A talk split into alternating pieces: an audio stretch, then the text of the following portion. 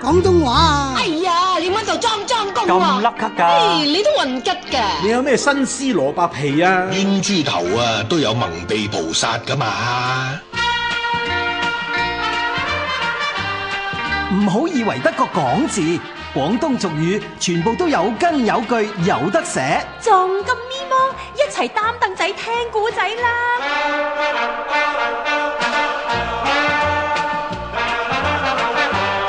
俗語再話齋，主持彭志銘、鄭希輝。彭志明。係又到咗我哋俗語再話齋嘅時間啦，咁啊平時啦，我哋嚟做節目嘅時候咧，你哋成日都講笑啦，嗯話錄音室喺或者係直播室裏面咧，整氣輝就大晒啦，咁係啊啊彭志明就縮到好細咁 樣。梗係啦，你係監製嘛，梗 所係以監製係最大噶啦。 所以今日咧，我就特登揀咗一個俗語，咩嚟㗎？就係、大晒，即係話你咯喎，唔係，其實係話你 啊！我哋聽聽個劇先。俗語再話齋劇場之大晒，亨姨啊，你今日帶我嚟沙灘，好浪漫哦！ B 浪漫咧，你今日喺沙灘就大晒噶啦。大晒哇！唔通阿亨姨偷偷地買咗呢個沙灘同我二人世界？ 哎呀，多謝你啊，B B！我喺呢個沙灘大晒咯喎！晒，哎呀，邊個將啲沙潑晒落我塊面嗰度啊？哎呀，唔好意思啊，小姐，我唔小心踢到啲沙落你塊面度啊！喂，你邊位啊吓？你快啲同我消失喎、你！吓，我都講咗唔好意思啦，你仲叫我消失？你估你大晒啊？我沙灘你㗎？就係、哎呀喂，B B B B，我行轉頭買雪糕啫，你哋嘈咩啫？亨姨啊，你趕佢走啊！嗯，B B，我邊有權趕人走啫？呢度公眾地方嚟噶嘛。吓咩話？乜你唔係買咗呢個沙灘嘅哦咩？你頭先又話我今日喺沙灘度可以大晒嘅，係啊，大晒啊嘛，喺沙灘梗係大晒、特晒、晒太陽個晒啊！咁點啊？我仲使唔使消失啊？ 啊，唔好意思啊，先生，一場誤會好啦好啦，算啦算啦，啊，冇事啦，冇事啦，B B，繼續晒。中晒！我而家啊谷住晒就真啊！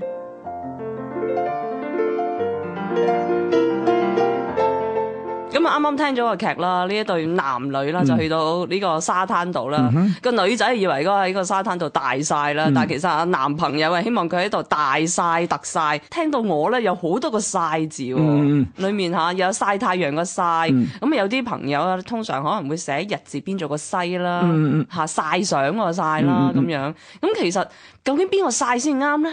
啊嗱，未講邊個字先係啱之前咧，一定要講清楚啦。嗯我哋依家有啲文字嘅演變過程。係咁一直以嚟咧，我哋話曬太陽嘅曬咧，就日字邊一個美麗嘅麗嗰個曬嘅係係 OK，咁但近呢幾年咧，或者近呢十幾年咧，開始咧就呢個日字邊美麗嗰個曬咧，已經開始消失咗噶啦。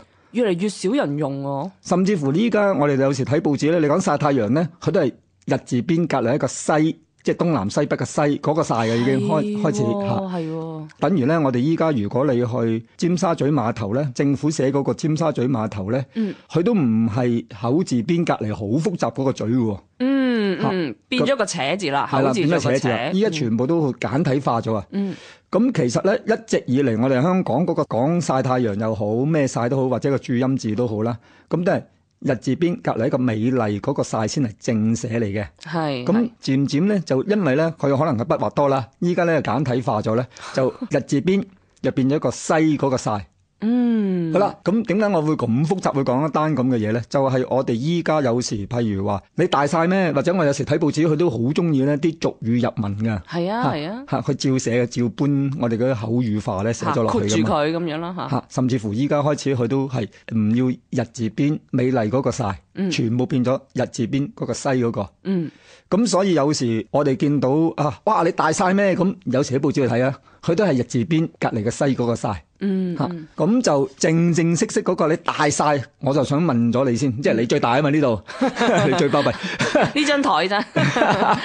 你覺得大晒係乜嘢嚟嘅咧？我喺度諗，我哋平時用呢個俗語嘅時候，通常都係形容哇佢最大啊，嗯即係已經去到極點嗰個咧，最大嗰個咧，我哋先叫做大晒嘅。咁、你啱唔啱？其實應該同晒太陽就無關噶嘛。嗯當然係無關啦，即係譬如話我哋喺我哋屋企咁，我哋爸爸一家之主咁有啲咩嘢我尊重佢，或者係有時或者最惡啦嚇，係咁啊佢哎呀你唔好講啦，佢係最大晒惡晒大晒嘅惡晒嘅，惡晒嘅都係嗰個晒啊。係咁嗰個晒個定義好好得意嘅，即係話好盡去到好高點，咁嗰個含義就咁樣噶嘛。嗯。其實個正正式式個寫法咧，就係譬如我哋撕爛一張紙嘅撕咧，個剔手邊唔要，變成三點水。哦，咁即係大晒個晒字就係三點水做個斯文個斯。係啦，呢個咧就係正正式式嗰個大晒嗰個晒。咁點解大晒就變咗係三點水斯文嗰個斯咧？係啊，點解同日頭冇關？係啊係同呢個三點水有哇！關你。本來就係好大好巴閉嗰個晒，都同嗰個日頭冇關㗎。咁啊係，嗰個大晒嘅晒字點解係三點水咧？佢喺字典嘅字典義裏面咧，就係水之盡也，係哦，真係同水有關啊，真係。咯，所以佢有三點水咯。嗯，咁然後呢個水之盡也意思咧，就係話個盡咧就去到好極點，去到好最高峰，嗯咁為之係叫盡啊嘛。嚇嗯嗯咁所以如果我哋大晒嗰、個晒字，其實係一個形容嗰個大啊嘛，係、去到好盡好盡嘅時候，咪好、大好大好大咯。嗯，哦。嗱、除咗大晒之外，你你可以我哋嘅廣東話裏面可以就話，喂，去食啲嘢食晒咯係噃，喎，即係清咗咁解啦，即係去到好係盡啊嘛，食到好清啦嘛。係或者係話哦，我哋好巴閉，我哋贏錢贏贏晒 咯喎，咁又係贏到去光為止咯。即係話每一樣嘢嗯去到好盡嘅時候咧，呢、個晒就等同於嗰啲水去到冇啦，去到好盡啦，去到好清啦，咁嘅含義啦。嗯，即係去到盡咁解噶咯。嗯咁我哋可以話食晒、玩晒、贏晒你，惡晒啊！你估你呢度大晒啊？ 即刻唔敢 呢度你惡啲。咁啊，除咗話誒大晒之外，頭先個劇啦都有提到話谷氣啦嗯哦，嚇，因為終於發現個沙灘唔係屬於佢之 後，咁就嗯好谷氣住啦到嚇谷住道氣。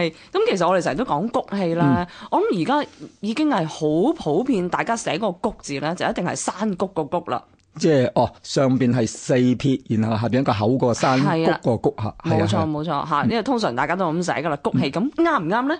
梗係唔啱啦，啱我哋唔使講啦。唔係呢個谷，但我諗住話谷住道氣啊嘛。好啦，如果你係山谷個谷，咁正正式式個山谷咧，就唔係隆起噶嘛。倒翻轉頭個山谷係應該係凹落去噶嘛，又係喎，係咪？咁咁咪如果你啱啱調返轉唔係啱啱調翻 轉。咁所以咧，我哋係好多時咧，尤其是我哋係香港嘅中文寫字法咧，佢係用嗰個同音字就算噶啦。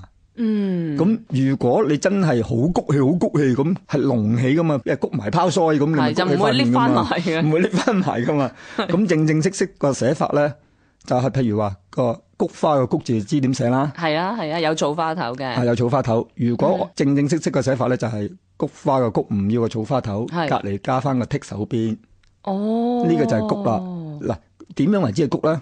大家成日做噶啦，唔係谷氣喎。係大家成日做嘅，我哋去旅行或者我哋經過啲誒山溪嗰度咧，咁、我哋用兩隻手嗯，撈起啲水，哦，即係你嘅手咧兜起嘅時候嗰個動作咧，係，係即係兩隻手合埋嘅時候嗰個動作咧，去滗啲水嚟飲咧，嗯嗰隻手就係谷啦，哦，即係雙手，所以就剔手邊，係啦，，嗰、個谷咧嗰、個動作咧係用係手去做噶嘛，係，仲咁要所以真係就要剔手谷臂少係少，將彎彎地隻手彎地彎彎係係啦咁先可以畢到水啊嘛，係啦，嗰呢個動作咧就叫谷啦，所以我哋有時我哋寫文咧就係話用隻手谷住啲水係嚟飲一飲，咁係如果好文藝咁樣咧，就要用呢隻字啦。哦，唔怪之有啲文章咧，除咗話谷水之外咧，有寫谷月嘅喎，都好似咩㗎好靚喎！即係譬如你可能哦真係喺兜起個月個湖係啊係邊啊咁啊，係啊炸帝想誒撈起個月光係咁啦樣，係啦哇幾嗱咁詩情畫係意啊，好雅嘅呢個呢個呢谷個字字，係啊呢個。喎，佢除咗咁樣鬧個月之外咧，呢個谷月之外咧嗯係，原來咧佢仲有另外一個意思嘅，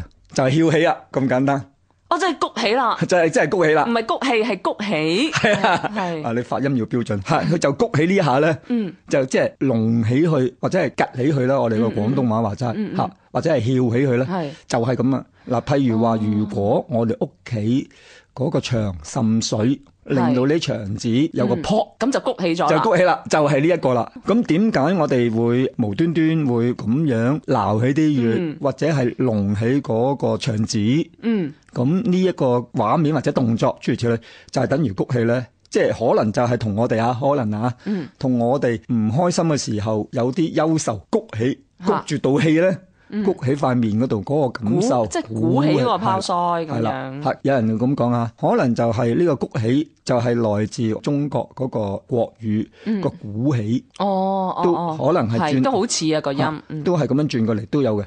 咁所以我哋如果我哋白話入文咧，我哋寫字咧都係用鼓起，就等於呢個谷起啦，就係咁樣啦。嗯，但原來呢個字係幾咁雅㗎嘛係，啊，所以我哋都成日都咁講，我哋嘅廣東話或者我哋廣東文化咧，係誒、呃留翻好多好傳統嘅中國最古雅嘅一座文體喺度嘅嚇，嗯所以我哋先去研究或者先係呃將呢啲嘢揾翻出嚟，係希望逐一保留佢咯。係咁啊，提一提大家啦。呢、個谷氣啊，或者我哋話谷起啦，咁、個谷字點寫咧？就係、剔手邊，做個菊花嘅菊，唔要個草花頭，就係、正寫嚟啦。俗語再話齋劇場之。做到阿積咁嘅樣。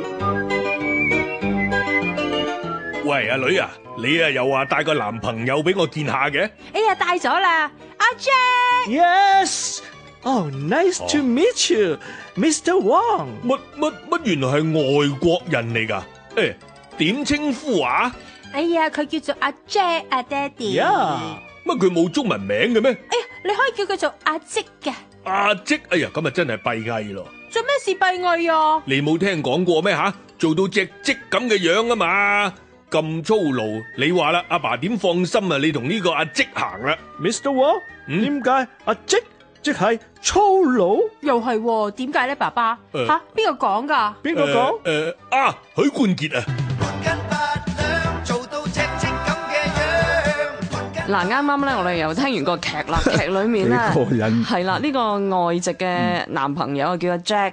係啦，咁如果照譯阿積啦，咁啊，但係阿 uncle 又唔好中意啦。嗯我話黑叫阿積，咁啊做到阿積咁嘅樣，咁啊又將佢賴落阿許冠傑度啦。嗯 係啊係因為係阿許冠傑講發嘅。揚嘅，因為許冠傑發揚呢 呢個阿積咧，我嗰陣時都好奇怪，點解我哋做親啲咩做得好辛苦都係阿積，咁點解又唔話 King 啊，唔話 Queen 咧？ 係啦，做到阿積咁嘅樣啊，真係點解咧？就係點解咧？我都喺度諗緊。頭先佢哋都問得啱㗎。嗯咁阿女同埋個男朋友都問我點解係要去阿積？點解係咁粗勞咁辛苦咧？咁嗱，我哋本來嗰個正正式式嘅中文，可能係古漢語裏面已經有嘅，有呢隻字寫嘅。呢、個字咧，本來嘅意思咧就係打啊，同埋綁住佢咁嘅意思嘅。我形容一下。咁個我而家字點寫下啊嗯係啦，而家個字咧，我見到咧就係車字，即係左手邊有個車字，下面做個口，而右手邊咧就會做一個設計嘅設，唔要個言字。哦、即係個言字咧變為上邊車車，字下邊一個口，係咁啦就係呢個積啦。冇錯啱啊啱呢個非常之對。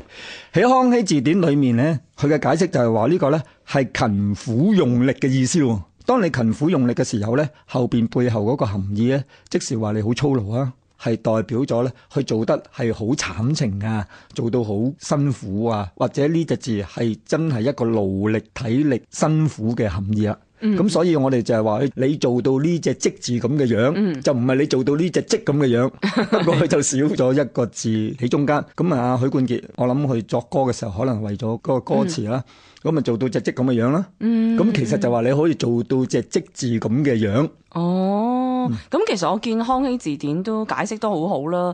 嗱，起碼佢唔會話呢個積字係解勤力，勤力係啊同勤苦用力又兩回事咯喎。因為咧勤苦用力啊，多咗個苦喺入係邊啊啦，。即係你係好辛苦、好操勞去做呢件事啊嘛，就唔係係淨係勤力咁嘅解啊嘛，係係勤力之餘係仲係好慘噶嘛。係，但我又聽過另外一個版本啦。點樣咁我當然我知道佢應該係唔啱嘅呢個版本，就係、我成日都話 pair 牌入邊啊嘛，嗯呢個 King 啊、Queen 啊、Jack 啊，咁我哋成日見 Jack 嗰個樣咧都好苦情嘅，係啊咁所以就有人就會講話，哎呀做到好似嗰個 pair 牌嗰個話 Jack 咁咁苦嘅，咁就唔好係啊係啊，啦呢個咁係啊樣，。仲有㗎。如果你話咧係 pair 牌嗰個咧，就係去 king 啦、queen 啦、jack 啊嘛，係 jack 係最細噶嘛，所以乜都係去做咯。所以佢個樣就係咁苦啦。係啊，有個咁嘅講法㗎。係，但係其實咧就係來自話勤苦用力嗰個積字。我哋中文嚟嘅，唔係英文嚟嘅。俗語再話齋，主持彭志銘、鄭希輝。嗯，咁啊，除咗話呢個積字之外咧，頭先個劇都有提到啊嘛，爸爸知道啦，咁阿女同埋個叫阿積嘅嘅男仔行嘅時候就覺得閉翳啦。咁、我哋成日都話講閉翳，咁我而家見咧，通常坊間大家寫咧就係、閉門造車個閉啦，即係門字入邊做個財字嗰個閉啦，翳咧就真係衣字頭下面咧做個羽毛個羽嗰個翳啦。咁、究竟呢個閉翳啱唔啱咧？咁樣寫法？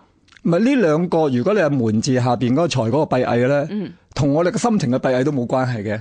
嗯，可能即係閂埋嘅， 閂埋唔舒服天氣咁好咯翳焗 啊，搞到你個人好悶悶啊，係咯咁樣嚇係咪咁諗咧？我就係諗住係咁諗嘅咋。 唔係㗎，查實呢個閉翳咧係一個我哋中國好傳統嘅一個文化，係甚至乎同我哋中國民族有關嘅。民族，哇！已經講咯到民族添喎，好緊要㗎。係因為我哋中國人咧就成日都話我哋自己中國人咧係誒龍的傳人啊係嘛啊係。啊其實呢個閉翳咧，正正咧就係龍的傳人有關嘅。弄嗰啲仔仔女女嗰啲嚟嘅。係啊，哇，犀利！ 原來咧，我哋嘅傳說裏面咧，龍咧就有九個仔，係啊，係啊，咁咧就係個龍山九子。嗯，每一次你去啲廟宇皇宮，你會見到嗰個廟咧，個屋梁上邊咧邊邊嗰度咧就有條魚咁嘅形狀嘅嘢咬住個屋梁嘅，呢個叫吻，就係負責係水嘅。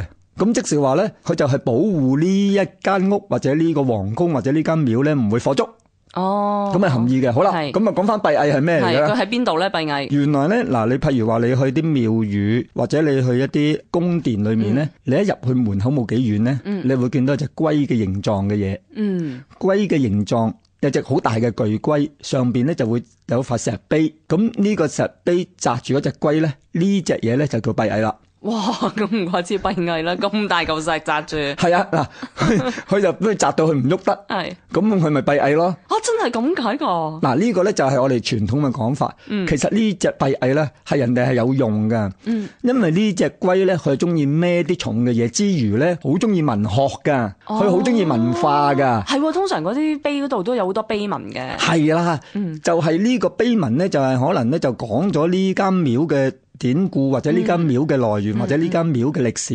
係甚至乎咧，如果你係有去過孔子廟咧，就更勁，就好多隻呢啲閉翳咧，去嗰啲碑嗰度咧就寫咗好多文化嘅嘢㗎。哦，即係原來呢個閉翳係才子嚟 嘅，係啊，佢因為中意咩嘢，佢係負住一個文化使命，嗯，俾大家咧係記錄一啲嘢，咁都成為閉翳。你話我哋做人幾閉翳啊？ 等我形容一下先，呢個閉翳個閉字咧，其實就其實都好簡嗯單，三個貝，貝殼個貝。好似係品字形咁樣寫得噶。係啦，咁翳又點咧？仲仲簡嗯單，將頭先個背字上面再加翻個屍體嘅屍，啊，獅字部，係啦，嗯咁就係翳啦。但係聽講咧，仲有另外一個閉翳喎，係咪 啊？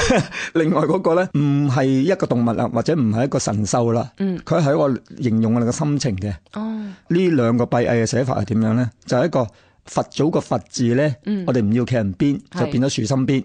呢個就閉啦，係另外一個咧就係樹心邊隔離一個胃，我哋嗰個心肝脾肺腎個胃啊。嗯嗯，咁如果你查字典咧，呢兩個閉翳咧都係嘅講咧，就係話我哋嘅心不安啊，嗯或者係有啲感受唔舒服啊，就係、呢、個。咁你有兩隻咧，哦我都覺得可以嘅。俗語再話齋之街頭搭嘴。亞四咩意思咧？亞四就應該係指屋企入面嗰啲工人啦，而家稱之為賓賓。誒、我覺得咧，阿四即係工人啦，即係我哋會成日都形容嗰啲工人就話啊，揾阿四幫手啦，所以我就覺得阿四就會係工人嘅意思啦。阿四呢，我就諗緊係因為啲數目嘅排名，咁你通常人哋攞獎話一二三啦，咁阿四就係啲可能係無關痛癢、唔重要、唔起眼嘅角色，咁可能就係因為咁樣，所以俾人就解咗做係一啲二打六啊，幫人做雜務，咁我哋就叫佢做阿四啦。誒，咁我就覺得阿四咧就應該係工人或者係一啲勞動嘅人啦。咁就可能以前女工就可能叫阿四咁樣，咁即係排第四咁啦。咁就啊當可能成日嗌佢阿四嗌開嗌開咧，咁啲人有樣學樣就嗌翻嗰啲咁嘅女傭或者工人就叫阿四啦。我就係咁樣諗咯。咁點解叫亞四咧？我聽講過，好似話以前做一個工人嘅話，你有四種嘢要做，我唔記得邊四種啦，所以咧加加埋就統稱叫亞四啊，類似係咁啦。有聽過呢個街坊啦嗯、亞四啦，有啲喂，我諗佢絕大多數人都覺得，喂係同工人有關係啦啊，。幾好啊！有個嚇仲話係係女佣啊，咁啊好重啊。嚇係啊，仲有就係有啲話係咪因為我哋有冠 軍、亞軍、季軍一二三咁啊嗯四就通常就俾人哋忽略啊，唔係好顯眼啊。咁但係有一個咧又好有趣喎，嗯誒咁佢就話啊，通常係排第四啦，同埋咧呢啲工人咧要做四種事情，但係邊四種佢自己又唔記得咁 樣。哦，除咗呢個真係亂噏無謂之 外咧，全部都講中晒咧，就係話咧啊真係係啲好低下工作啊，有個講二打六添啊，最重最重有一個咧就係話咧係女佣，點解會同女士、同工人、同低下工作有關呢？呢、個就來自我哋香港嘅呢個阿四啊，係唔係廣東話嚟㗎，係香港話嚟㗎。嗯嗯，因為我哋香港有段時間咧，係好多有錢人咧去請工人。呢班有錢人請工人咧，佢唔好似我哋依家屋企咁請一個賓賓就算嘅，嗯，佢請好多嘅。除咗花王、廚房嗯係分工之外咧，湊仔嘅就有一係啊班，煮飯嘅另一係啊班好。勁㗎。好啦，最低下嗰啲咧就係咩咧？就係打雜，唔係專工啊，即係話唔係淨係司機，唔係花王，係佢係乜都關佢事嗰個。吓，佢冇專業嘅，冇專業 嘅 係。好啦，我哋以前咧嗰啲女工咧嗯，好多時喺度叫三姐嘅。嗯三姐嘅意思係咩咧？可能佢喺嗰間屋裏面咧，唔係最專業，唔係最大嗰個，唔係管家嘛。係即係唔係阿一唔係阿二，係啦，可能咧你咁低下，你阿三啦嗯。阿三姐咯，所以我哋依家你睇親以前啲舊語長片嗰啲工人都叫三姐。係啊三姐啊咁啊，佢其實唔係因為排第一、排第二，佢係排第三。係佢然後佢其實係叫做謙卑，嗯佢唔、可以講自己係阿阿頭，係佢唔可以話自己係阿二，係佢比阿一比阿二更要低，所以佢叫做自己做三者，佢係安全嘅。哦，好啦，咁啊講翻轉頭啦，嗯咁點解阿四咧？原來比阿三者仲要低，仲要謙嗯卑，仲要下一層，嗯，仲要辛苦啲，仲要辛苦啲，所以我哋依家咧真係做到阿四咁樣啦，唔係做到阿積咁啊，嗯做到阿四咁樣咧，即是話你比阿三就更冇專業，更要做多啲雜務嘅嘢，嗯嗯嗯係 比阿三者指嗰、個，係咁就所以咧嗰個就阿四咧就係、最低下、最近頸咁樣喺啦工人之中最冇地位啊 嗰個係啦啦，，再衍生翻嚟咧，引申翻嚟咧，就係我哋平時我哋自己係最粗勞、最慘嗰個咧，就等於阿四咯。哦，咁即係話呢個阿四，有時我哋講話啊，估佢梗係排第四啦，排第四都係啱，但係就唔係指佢自己喺屋企兄弟姊妹排第四，而嗯係喺佢嘅工作裡面，佢工作團隊裡面 排第四嗰、個。都唔係排第四，已經係唔知第排第四幾層啊啦！其實係第四層 係咁解啦，佢一定係唔係最專，佢冇專門係嘅啦，嗯佢係就最辛苦嘅，嗯佢就最俾人哋指嗰個就係阿四啦。嗱，又好有趣啊！嚇，依家我哋講咁多有阿三有阿四，但暫時都未聽過人做阿五嘅喎。